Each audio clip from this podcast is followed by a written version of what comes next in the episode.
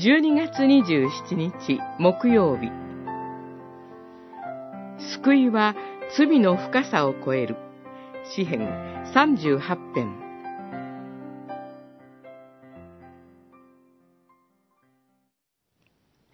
主よ私はなおあなたを待ち望みます。私の主よ。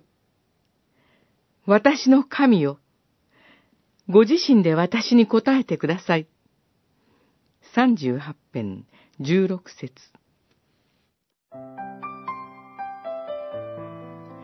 主よ、怒って私を責めないでください。憤って懲らしめないでください。この悲痛な声を上げている詩人は、痛々しい病の中にありました。周囲の人間は、そのような彼を遠ざけて辛く当たりました。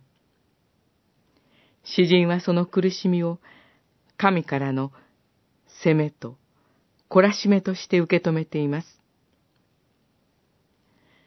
痛みと孤独に追いやられたその時、彼は、今まで自分は神とどのように生きてきたか、ということに目が開かれ、自分の罪深さに気づかされました。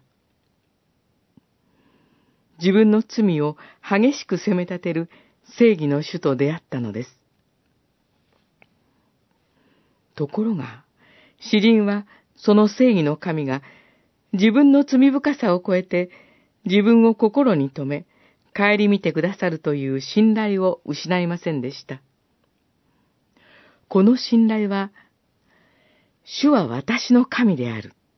そして、自分は神の民である。という主との約束に支えられています。